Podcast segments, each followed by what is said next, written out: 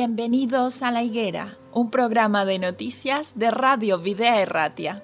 Queremos poner un punto de vista cristiano a lo que hay detrás de cada noticia, en un momento confuso, inestable y lleno de incertidumbres. Vamos a tratar de encontrar los protagonistas que actúan en cada realidad. Nos detendremos en las noticias que nos hagan ver el esfuerzo y la generosidad de verdaderos creyentes colaboradores de Dios en este mundo, personas que se entregan de forma altruista, dando lo mejor de sí. Pero no dejaremos de resaltar la realidad y los intereses de aquellos que actúan sin valores y hacen más difícil la vida en este tiempo. Colaboradores de la injusticia que ayudan o realizan auténticos desmanes y que permiten con pasividad los peores abusos.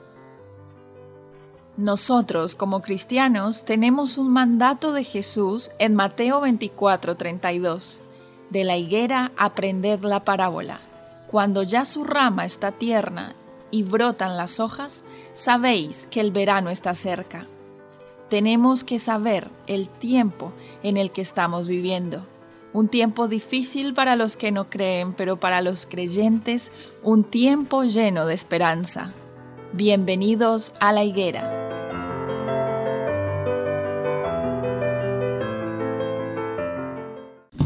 Damos la bienvenida a nuestros oyentes a un nuevo programa de La Higuera, un programa de noticias y actualidad bajo un enfoque cristiano. El día de hoy tenemos algunas noticias muy importantes para compartir y debatir. En este momento se da por concluida esta noche, hora de Alaska, madrugada de, la mañana en Europa, la primera cumbre de alto nivel desde la llegada de Joe Biden a la Casa Blanca Así que Estados Unidos y China se encuentran en este, en este momento, en esta cumbre del todo importante a nivel internacional. Eh, los anales de la diplomacia, como se reúnen de concursantes expulsados de la casa de Gran Hermano, que con un encuentro entre las dos grandes superpotencias, los máximos responsables de la política exterior y de seguridad, de las dos superpotencias se llamaron de todo y más en un espectáculo sin precedentes. Fue la rendición del ataque de la histeria del líder soviético. Cuando se quitó un zapato y lo empezó a usar para aporrear la mesa en la Asamblea General de las Naciones Unidas el 12 de octubre de 1960, Nikita Yurchon. Solo que esta vez todo se llevó a cabo con una educación exquisita. Aquí las cosas fueron verbales, con amenazas mutuas, recriminaciones y en ocasiones casi hasta el ataque personal. ¿Cómo estás, Dan? Cuéntanos un poquito acerca de esta noticia y por qué es tan relevante para nosotros hoy. Bien, eh, es relevante porque parece que con Trump el conflicto era continuo y con todo el mundo y, durante todo momento, ¿no? Y parece que Biden iba a traer un nuevo mensaje más conciliador y, y hay muchas cosas que pueden ser interesantes. Nosotros como estudiosos de la palabra de Dios, estudiosos de las profecías, tratamos de interpretar los movimientos finales que creemos que se están desarrollando en la humanidad. Y parte de ese desencuentro que también está con Biden ha sido esa reunión al más alto nivel, salvo los presidentes, estaban todos los máximos dirigentes económicos y diplomáticos de los dos países, y se ha visto que el conflicto, aún sin Trump, está latente y muy importante. Aquí está en juego aquí está en juego la supremacía mundial. Y ha sido una conferencia interesante porque eh, han hablado y actuado sin careta. Sí, de hecho, para el analista conservador estadounidense Derek Scissors, la respuesta es un no rotundo. Dice que el gobierno de Biden no ha establecido políticas claras todavía Así que acabaron peleando por nada, básicamente, por pura pose. Si necesitas meses para revisar la línea política y formar un equipo que se ocupe de China, está bien, dice. Pero entonces no pretendas que vas a tener un encuentro fructífero con los chinos. Esta es la contraposición que le hacen a Biden. Explicó a la agencia de noticias Bloomberg Caesars que trabaja en el American Enterprise Institute. Eh, bueno, es una tendencia republicana, aunque en general duró en política internacional y opuesto a Trump. Sí, Bloomberg es, el, es republicano, pero, con, pero opuesto a Trump. Yo creo que Trump estaba opuesto a todos. Sí. Estaba opuesto a todos, ¿no? Y, y se está viendo, se está poniendo de manifiesto que el conflicto va más allá de las personas puntuales que pueden estar dirigiendo los países, ¿no? si son o no son más o menos razonables. Y, insisto, eh, la cuestión está en la supremacía.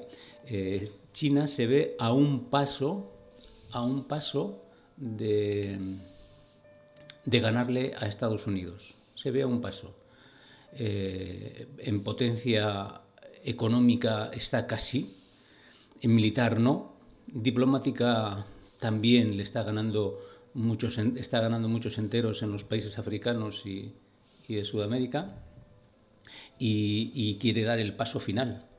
Y eso, claro, Estados Unidos no lo va a permitir, no lo va a permitir.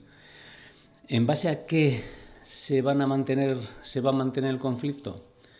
Pues fundamentalmente es en la influencia y en la incidencia que tienen las respectivas políticas de estos dos países en terceros países. Esa va a ser la... Políticas económicas, políticas sociales. Sí, políticas económicas y, la influencia que van a, van a tener. ¿no? Eh, China está desarrollando todo una base de puertos comerciales y de puertos militares también, en lo que se ha dado a llamar la nueva ruta de la seda. Y eh, está queriendo implantar, y eso eh, Estados Unidos lo ve como un peligro. Estados Unidos y también mm, Europa, pero Europa es un actor menor. Yo creo que es un actor menor en esta situación. Nosotros tenemos como profecía, eh, vemos que el protagonismo lo va a llevar Estados Unidos. Y hoy en día ese planteamiento a nivel de calle no tiene mucho, mucho peso. ¿no? Y vamos a ver en muy poco tiempo cómo se desarrollan los acontecimientos. Hace algunas higueras atrás, por decir hace un tiempo atrás, eh, habíamos dicho que China iba a tomar cierto protagonismo eh, diferente al que ya conocemos, que siempre ha tenido Estados Unidos. Eh, en esta cumbre, eh, ¿podrías confirmar que ese, protagonista, ese protagonismo es así de latente? ¿Ese protagonismo, perdona? El protagonismo de China es así de latente como en unas higueras atrás hablábamos del mismo tema. Decíamos, ¿será que China va a tomar un rol protagonista dentro de los eventos que, se vendrán ocurriendo en el tiempo del fin? Sí, sí, estamos en el tiempo del fin. Los creyentes y los no creyentes estamos a las puertas de ver unos acontecimientos que van a marcar mucho eh, la vida en, este, en, este, en esta tierra. ¿no? Y eh, el conflicto se va a desarrollar entre Estados Unidos y, China, como estamos, estamos diciendo, y sobre todo por, los, por la parte económica la parte económica y de, como antes hemos dicho, y de posicionamiento político. ¿no? Estados Unidos ve como China está aumentando su poder en todo el sureste asiático y en África y en Sudamérica. ¿Tú consideras que se verá ese momento, llegará ese momento en que se instaurará una sola moneda? No, ya lo hablamos, ya lo hablamos. Eh, no. Eh, se ha cuestionado mucho la moneda y hay, hay auténticos ataques por parte de Rusia, menos en China, pero por parte de Rusia para contrarrestar el poder del dólar. Y el dólar yo sí que creo que va a ser eh, se va a mantener eh, como una supermoneda. ¿no? Lo estamos viendo en Sudamérica como eh, la moneda refugio, es curioso, no tiene ningún tratado bilateral y simplemente los propios ciudadanos recurren al dólar para mantener el valor de su, de su dinero. Ahora te hago otra pregunta. Según dice este artículo, la política de Biden hacia China es así pues prácticamente idéntica a la de Trump, pero con una diferencia trascendental. Washington no quiere ir solo. Significa esto que de ahí vienen todas esas reuniones y que de ahí vienen también las decisiones de Francia de enviar un submarino nuclear a patrullar el mar del sur de China donde también Gran Bretaña va a mandar también el portaaviones Queen Elizabeth y acompañado de un submarino atómico y de una flotilla de buques de superficie para ratificar el carácter internacional de esas aguas. ¿Consideras que eh, Estados Unidos va a lograr ese tipo de alianzas que con Trump no logró llegar para poder enfrentar de esta manera al gigante chino? Sí, yo creo que ahí está la clave y la diferencia entre Trump y Biden en, el, en, la, en la relación que van a, va a tener Estados Unidos con Europa. Ahí va a estar la clave. Eh, Trump iba contra todos y es una especie de político outsider que, mm, que no, no era bueno para nadie, salvo para él mismo y para salir en, en las, en las noticias, ¿no? pero no era bueno para nadie. Bueno, a lo mejor para una minoría mm, americana que encontró en, en él su, su, personaje característico que representativo de sus ideales. A lo mejor para una minoría americana, pero, no algo trascendental, lo entiendo. pero, pero es curioso, ¿no? Es verdad que él decía América primero, América primero, y no se daba cuenta que Estados Unidos tiene el país que más multinacionales tiene vendiendo en todo el mundo. Vendiendo en todo el mundo. Entonces esa torpeza, esa torpeza eh, quizás era lo que no entendía y que era cortoplacista, quería ver en el plazo corto que Estados Unidos eh, iba, iban a tener otra vez el, el retorno de empresas, y sí, algunas hubo, pero a largo plazo y Estados Unidos también iba a ser perjudicado. Pero con, esto, como todos los populismos, quiso dar eh, soluciones muy fáciles para problemas muy complejos. Muy complicados. Muy complejos. Lo quiso dar. Y, y, conectó con la gente. Y nosotros a veces nos dejamos llevar por esos mensajes simples, simplistas, sin tener en cuenta el trasfondo de nuestras decisiones. Estoy hablando incluso de las votaciones, ¿no?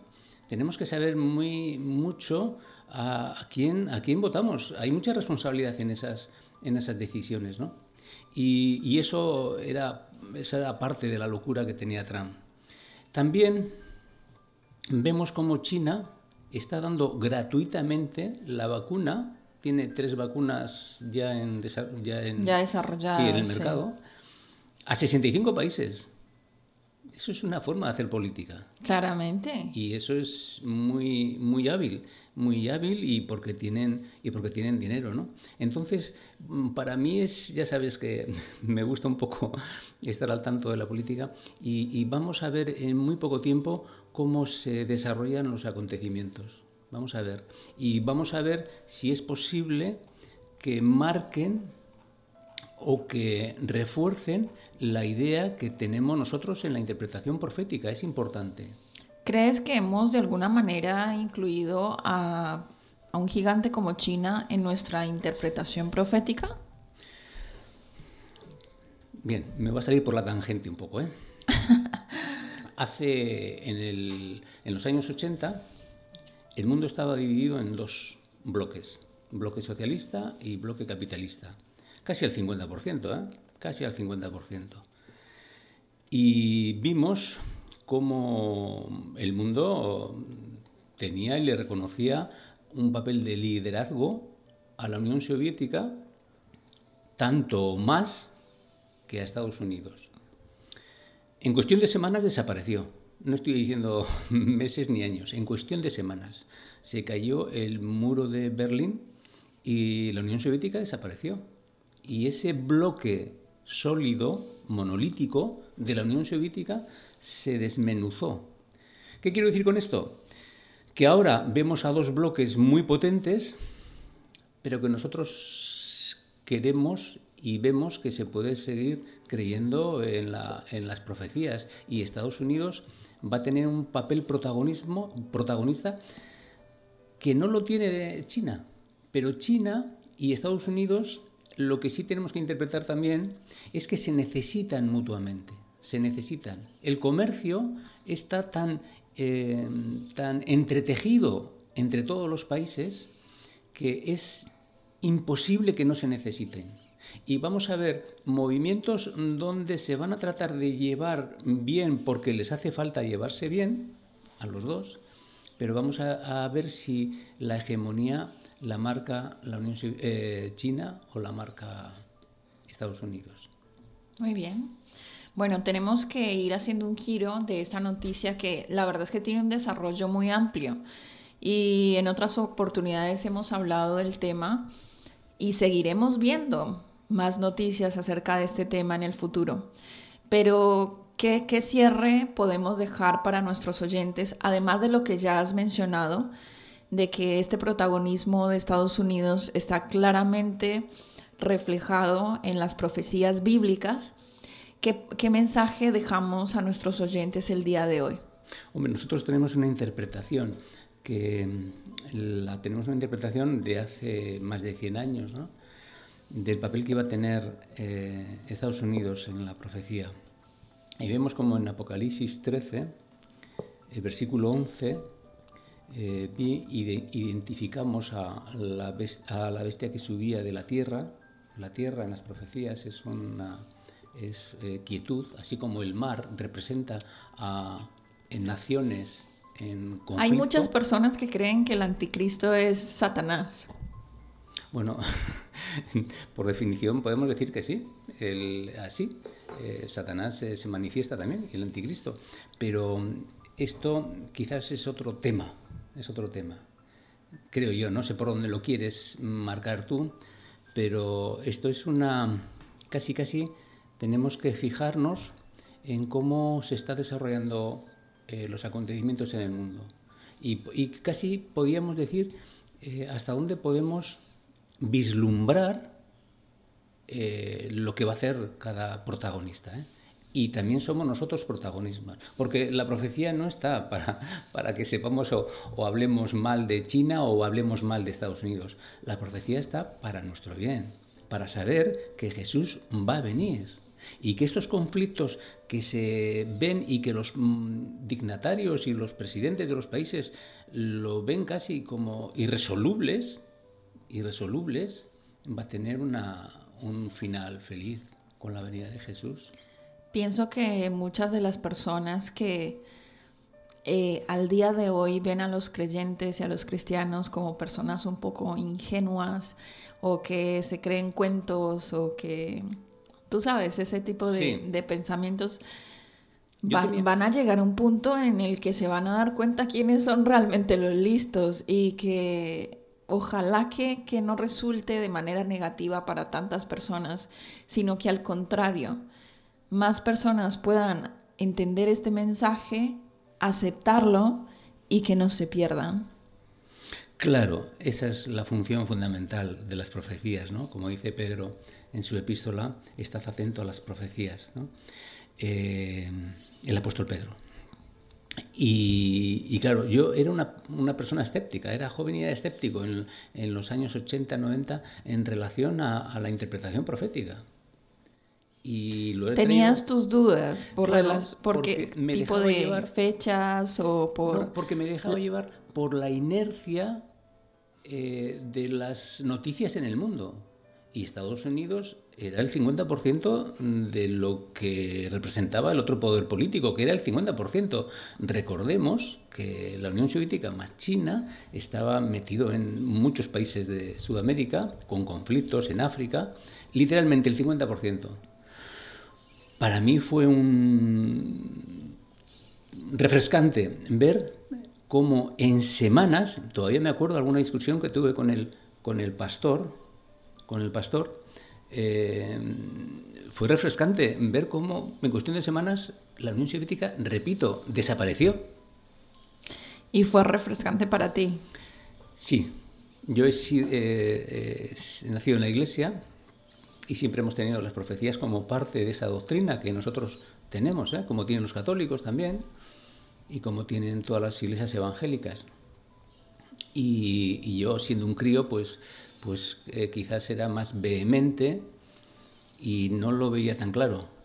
Y repito lo de semanas, porque fue así. Y en poco tiempo los acontecimientos se pueden precipitar. Esa es la historia. Eso es la verdad. Por ahora, lo que tenemos que hacer es seguir haciendo lo que cada día instamos a nuestros oyentes a hacer, que es tener una comunión más práctica, más eh, genuina con Dios, eh, el estudio práctico de la Biblia también, el estudio de las profecías y las escrituras, el compartir este mensaje con quienes están alrededor nuestro o con quien más podamos llegar y simplemente estar tranquilos y tener la certeza y la seguridad que todo este tipo de encuentros, de concilios, de eventos, de luchas de países contra otros, eh, van a resultar en que va a llegar un momento en que todos sabemos que nos decidiremos o por la verdad o por el otro camino. Y si tenemos la suerte de, llegar hasta ese momento, hasta ese punto, y decidirnos por la verdad, pues simplemente esperaremos con los brazos abiertos a nuestro Salvador. Así de simple. Sí, y además parte de la cabecera dice eso, del, del más la, la higuera, ¿no? Que para nosotros es un momento de esperanza. Eh, ¿Esperanza en qué? Pues esperanza que en medio de, situaciones calamitosas como estamos viviendo, eh, de, trabajos que se pierden, de enfermedades, de muertes, es un momento de esperanza para seguir confiando en Dios. Esa es la clave. A pesar de los acontecimientos que está habiendo en el mundo, nosotros tenemos que mm, tener un mensaje de esperanza. Esa es la clave. Muy bien, muchas gracias Dan. Hemos llegado al final de esta tertulia de noticias. Os esperamos entonces en un próximo capítulo de La Higuera. Hasta la próxima.